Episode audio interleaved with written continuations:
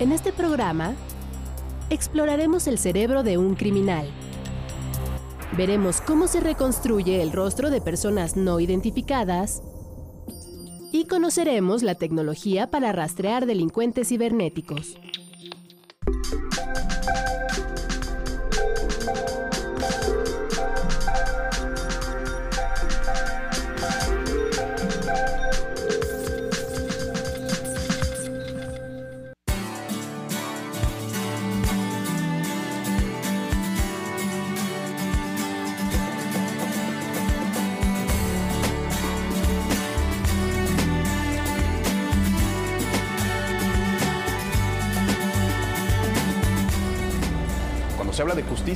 Pensamos en leyes jurídicas.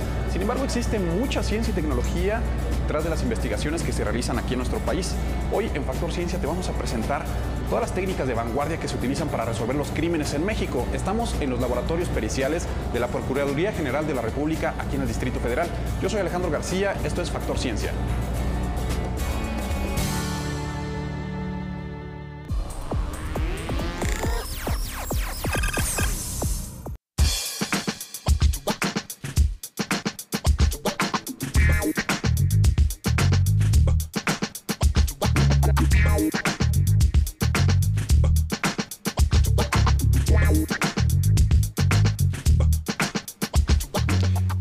Que las características anatómicas en el cerebro de una persona determinen si tendrá conductas criminales o no.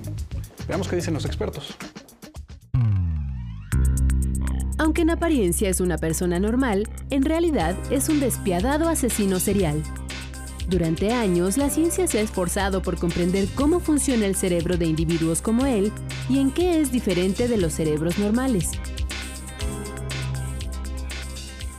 En la estructura del cerebro, si tú me pones el cerebro de un criminal y el cerebro de alguien normal, es difícil encontrar diferencias en, tamaño de estructura, aunque recientemente encontramos que en individuos muy violentos, eh, en donde la violencia los caracteriza, hay una diferencia en la estructura, en áreas muy pequeñas, pero es como sutil, pero sí es significativa, en, por ejemplo, la amígdala izquierda. En nuestros días hay varias tecnologías para estudiar el cerebro de los delincuentes. Algunos equipos médicos sofisticados, como la resonancia magnética funcional, permiten ver el cerebro en acción. Con esta tecnología, los especialistas han encontrado, por ejemplo, que los delincuentes más violentos no reaccionan igual que las demás personas ante emociones como el miedo o la ansiedad. También han revelado que regiones del cerebro involucradas con el control de las emociones no funcionan correctamente.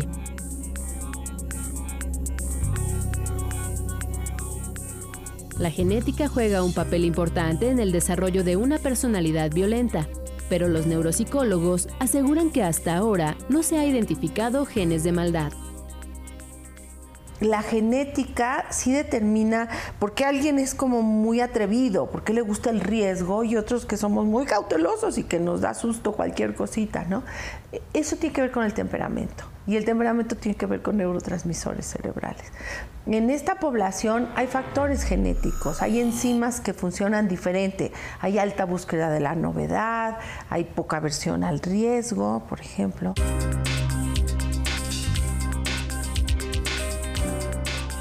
Aunque los genes son importantes, la ciencia ha descubierto que tener una predisposición genética hacia la violencia no es suficiente. Las experiencias traumáticas también causan que el cerebro de un criminal funcione diferente que el tuyo. Experiencias muy tempranas de abuso van a afectar eh, el desarrollo de esta corteza prefrontal niños que están sometidos a un estrés severo los primeros tres años de vida afectan las áreas de la amígdala y el hipocampo también, porque el estrés genera cortisol, pero si hay una cantidad muy grande de cortisol por un estrés excesivo, se afecta eh, la maduración del hipocampo y se afecta la amígdala. Entonces, eh, todo es interacción medio ambiente con, eh, con el cerebro. Los investigadores saben que hay momentos decisivos durante la infancia y la adolescencia en los que un cerebro puede tornarse criminal o violento. y creen que si se comprende plenamente este proceso, se pueden encontrar formas de evitar que surjan estos individuos en la sociedad.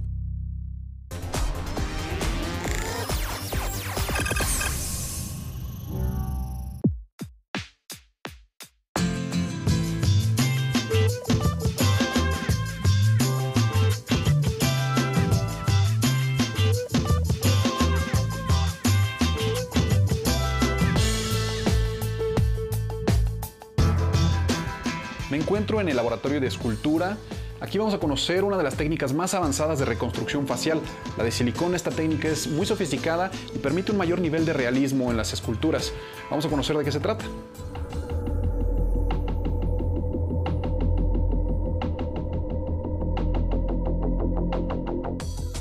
Estas cabezas, que destacan por su impresionante realismo, no son piezas de museo. Fueron elaboradas por expertos en reconstrucción facial forense y son el último recurso de la ciencia para identificar a qué personas corresponden. Aquí, antropólogos, diseñadores y escultores realizan retratos hablados, identificación fisonómica y reconstrucción facial. La reconstrucción facial es como último recurso en este sentido cuando no se tiene otra situación más que un cráneo. Un cráneo que se tiene que trabajar en conjunto con el Departamento de Antropología y nosotros. Para iniciar la reconstrucción, los antropólogos tienen que determinar si el cráneo corresponde a un hombre o a una mujer, su grupo racial y hasta de qué parte de la República Mexicana puede ser. La cabeza aporta valiosa información antropométrica para trabajar en un modelo que llevará a la reconstrucción facial. Anteriormente las piezas eran de cera o plastilina. Hoy en día también se usa el silicón para darle un extraordinario hiperrealismo y una mayor certeza para la identificación. Ahorita lo que estamos haciendo en la actualidad es llegando a un punto más, es, es darle una apariencia más natural a lo que es la reconstrucción y esto se logra mediante la técnica de silicón. De esta forma, considerando hasta el más mínimo detalle de las facciones, poco a poco se descubren rostros que pueden ser la clave en casos sin resolver.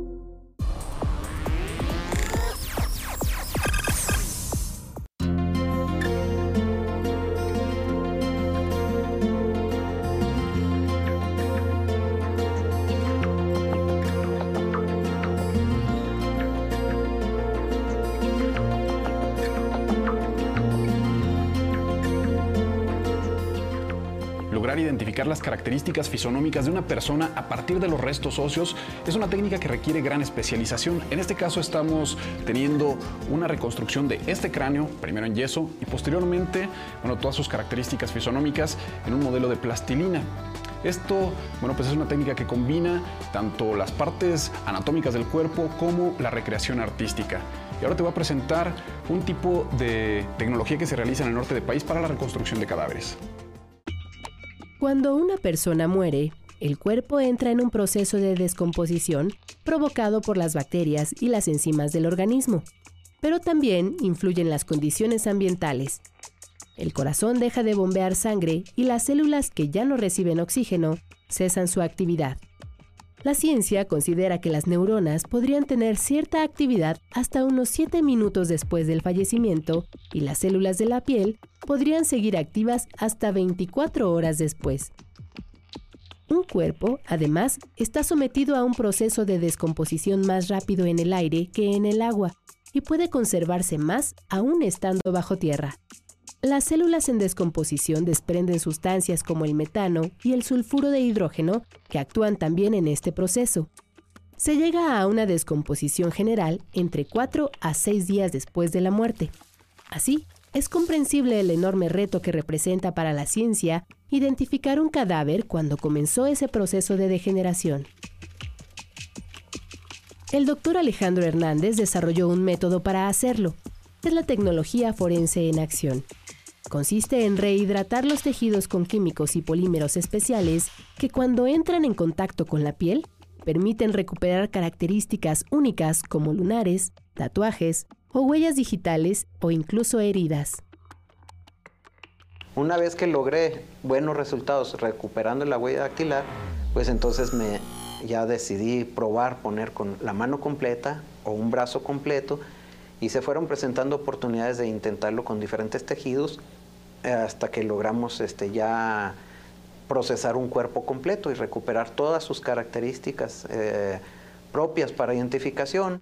De acuerdo con el especialista, su técnica permite restablecer el grado de humedad de la piel y otros tejidos de cuerpos prácticamente momificados. Las autoridades ya han recurrido a ella como una herramienta para resolver múltiples crímenes en el norte de nuestro país. Estas técnicas nos han permitido en muchas ocasiones determinar y detectar las verdaderas causas de muerte, lo cual hace variar el giro de una investigación o iniciar una investigación. Y logro enterarme que se identificó y que por esas lesiones que logramos recuperar se pudo establecer un caso penal, una causa penal y que se logró detener a un responsable y que un crimen que iba a quedar impune se logró llevar a la justicia, pues es una satisfacción. Esta tecnología forense podría convertirse en un gran aliado de las corporaciones policíacas.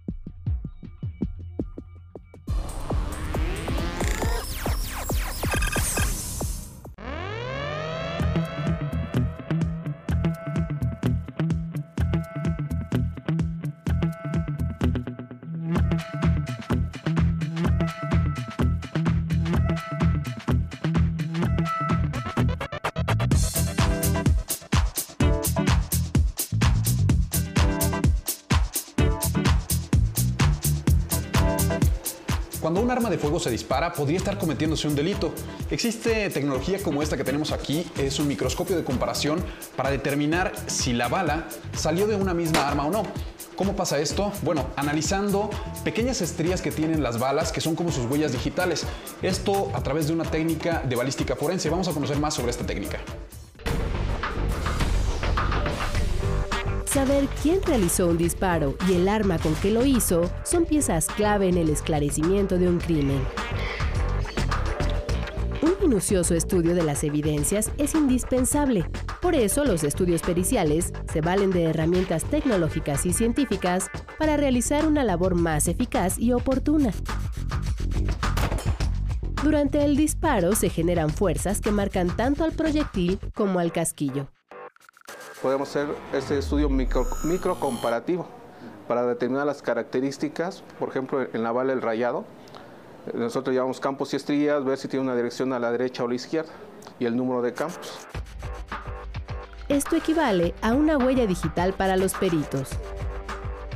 Los pasamos al microscopio para compararlos entre ellos, para ver si fueron percutidos por una misma arma o por diferente arma. ¿no? Cuando ya vimos que sí fueron percutidos, entonces vamos a tratar de identificar cuál fue la marca probable del arma que lo percutió. El sistema GRC es una base de datos gigantesca, donde aparecen las características de miles de armas. Gracias a él se pueden obtener datos como la marca del arma y para detectar quién la accionó existen otras técnicas basadas en la química. Uno de los exámenes más efectivos es la prueba de radisonato de sodio, con ella se identifican los residuos de bario y plomo, derivados de la explosión que fijan tanto en la zona dorsal como en su palma de la mano. Ya aquí en el laboratorio e, esa tela se le aplican dos reactivos. Una es una solución buffer amortiguadora para controlar el pH y dos, el, reactivo que se llama radicionato de sodio, que es una solución colorida. Al aplicar esa solución sobre las telitas, en dado caso que tener un, un resultado positivo, se va vamos a localizar a través de un microscopio estereoscópico un punto del color negro y alrededor un halo colorido. Otras pruebas son las del espectrofotómetro de absorción atómica, que aparte de identificar los elementos de plomo, bario y antimonio, es capaz de contar las partículas de cada uno. Hay otra prueba que se llama barrido microscópico. Esta arroja resultados más detallados, sin embargo su realización lleva más tiempo, de esta forma, la ciencia aplicada a la investigación criminal puede ayudar al esclarecimiento de un delito.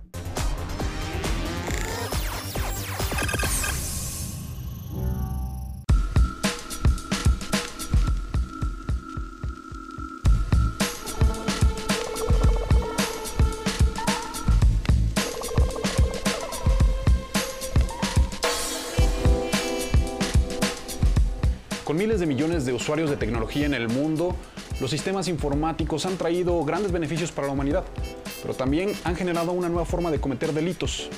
De esto se encarga la informática forense, de rastrearlos. Para los expertos en informática forense, una computadora celular, tableta o disco duro se pueden convertir en la escena del crimen durante una investigación.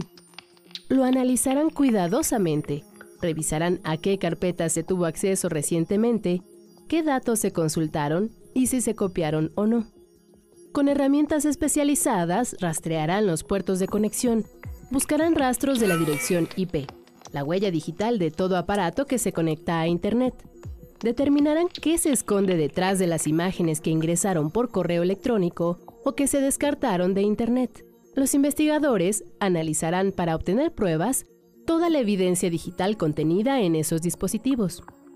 También se apoyarán en las cámaras y geolocalizadores que tienen estos aparatos y podrán ubicar a los sospechosos en la escena del crimen. Es por esta razón que cuando un ciberdelincuente sabe que fue descubierto, trata de deshacerse de la evidencia destruyendo los dispositivos o borrando videos, fotos, archivos o documentos comprometedores. Sin embargo, no cuentan con que los peritos forenses especializados en informática, electrónica y telecomunicaciones pueden reconstruir los equipos y recuperar toda la información que había sido eliminada. Finalmente, con ayuda de un hardware, rastrean páginas web, correos electrónicos y otros archivos digitales y aseguran la evidencia digital para que no sea alterada y sirva como evidencia ante un juez.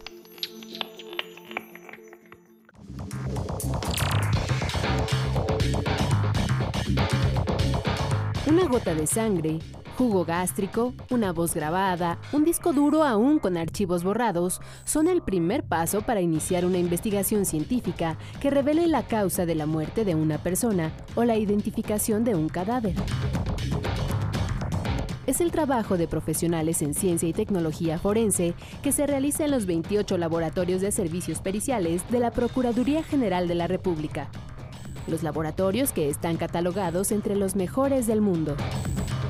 Aquí, la ciencia y la tecnología intervienen para esclarecer cualquier tipo de delitos. Se cuenta con peritos en balística, toxicología, informática, antropología y odontología forenses e incendios y explosiones. En el laboratorio de dactiloscopía se determina la identidad de personas vivas o muertas a través de un sistema automatizado de huellas digitales. La genética forense auxilia en la identificación de cadáveres mediante ADN, a partir de restos humanos o el análisis de fluidos como sangre, orina o saliva. En el laboratorio de microscopía y grafoscopía se estudian muestras de escritura para identificar o descartar la participación de una persona en un delito. Estos son solo algunos ejemplos de cómo la ciencia forense se apoya en instrumentos tecnológicos cada vez más avanzados para obtener pruebas que permitan una mejor impartición de justicia.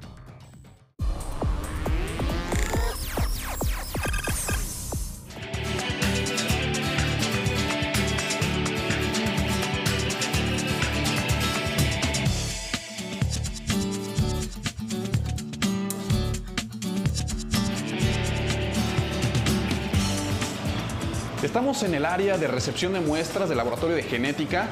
Aquí es donde empieza el proceso para determinar el origen genético y el ADN de todas las muestras que les llegan. Pueden ser desde fluidos como sangre, saliva, tejidos como la piel, incluso muestras de algún tejido eh, textil como ropa con indicios de muestras biológicas.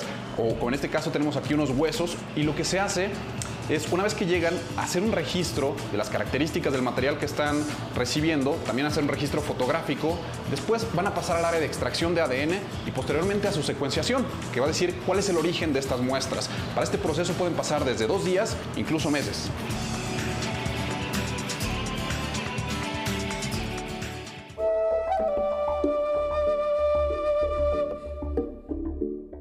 Los vestigios arqueológicos de Teotihuacán dan cuenta de una antigua y poderosa civilización del México prehispánico, de la que a la fecha aún hay mucho por descubrir, sobre todo de su gente, quienes la poblaron.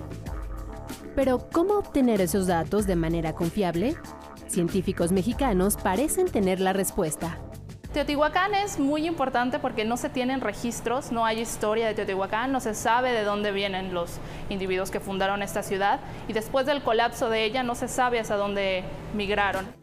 trabajan en el laboratorio de ADN antiguo, perteneciente al Laboratorio Nacional de Genómica, adscrito al Centro de Investigación y de Estudios Avanzados del Instituto Politécnico Nacional, el CIMBESTAF, en Irapuato.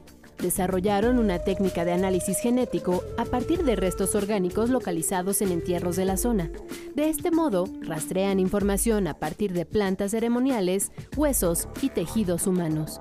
Hay que pulverizar huesos y dientes y si tenemos suerte las muestras están en buena preservación, pues podemos continuar los análisis. Uno de sus objetivos es crear una especie de árbol genealógico de la zona y el perfil de las enfermedades de la población, algo que podría ser útil incluso para atender padecimientos actuales. El reto es sacar información antigua de muestras óseas. Se tienen muy pocos estudios en México al respecto, pero pues estamos haciendo eh, pauta eh, para sacar más, más datos y poderlos comparar entre los registros que se tienen hasta el momento. Las técnicas desarrolladas por los expertos mexicanos brindan una herramienta de vanguardia para descubrir los secretos de nuestro pasado.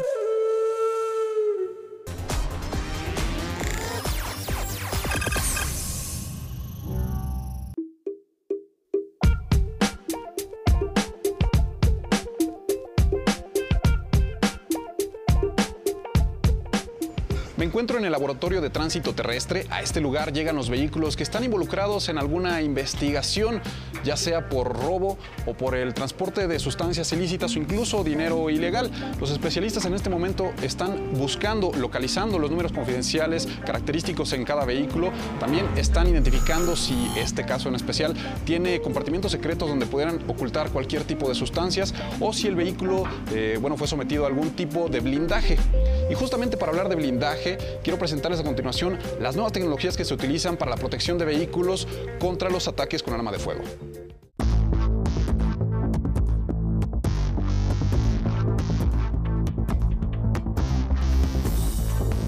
La Bestia es el auto blindado más conocido del mundo. Pero los blindajes no solo son presidenciales, los hay para todas las necesidades de seguridad.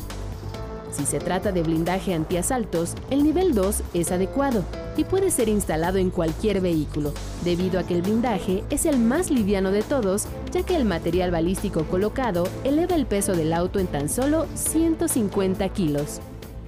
Pero ahí estaríamos limitados en cuanto a protección, o sea, ahí estaríamos hablando de que protege algunas armas cortas, no todas. Eh, en ese caso, por ejemplo, quedan por fuera lo que son el Magnum 44 y el Magnum 357.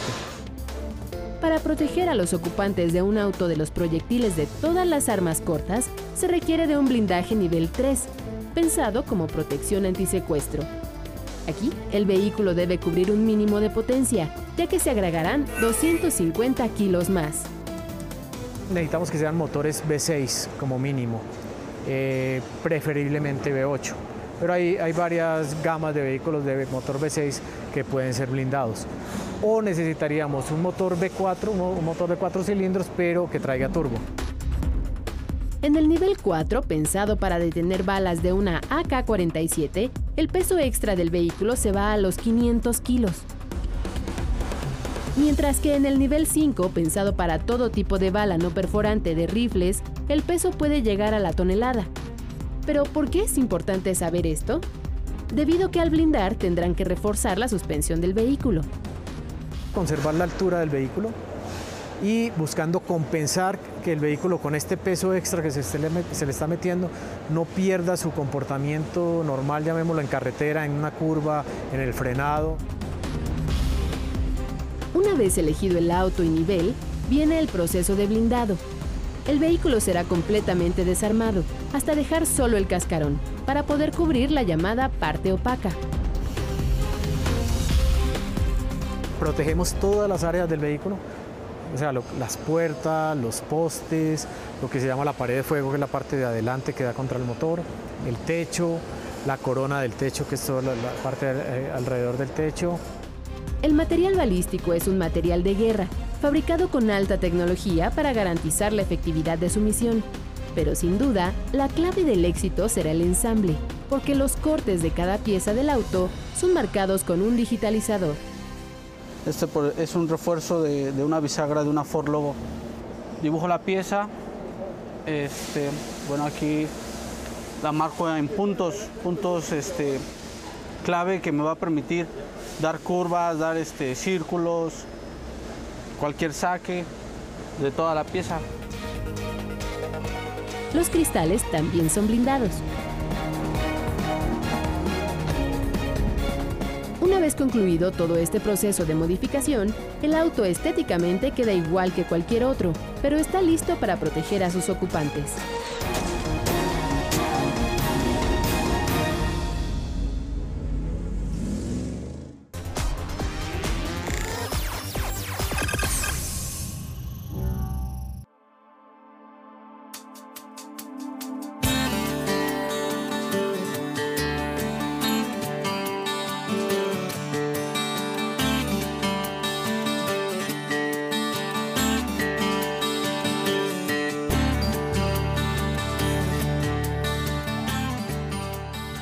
Que hayas disfrutado nuestro recorrido por la coordinación de servicios periciales de la Procuraduría General de la República y que hayas conocido toda la ciencia que hay detrás de las investigaciones forenses. Yo soy Alejandro García. Recuerda que puedes seguirnos a través de Twitter en arroba factorciencia o incluso contactarnos en nuestro portal de Facebook. Y si te perdiste alguno de nuestros programas, puedes consultar el sitio oficial de Factor Ciencia en YouTube o descargarlo en iTunes también. Esto fue Factor Ciencia. Hasta la próxima.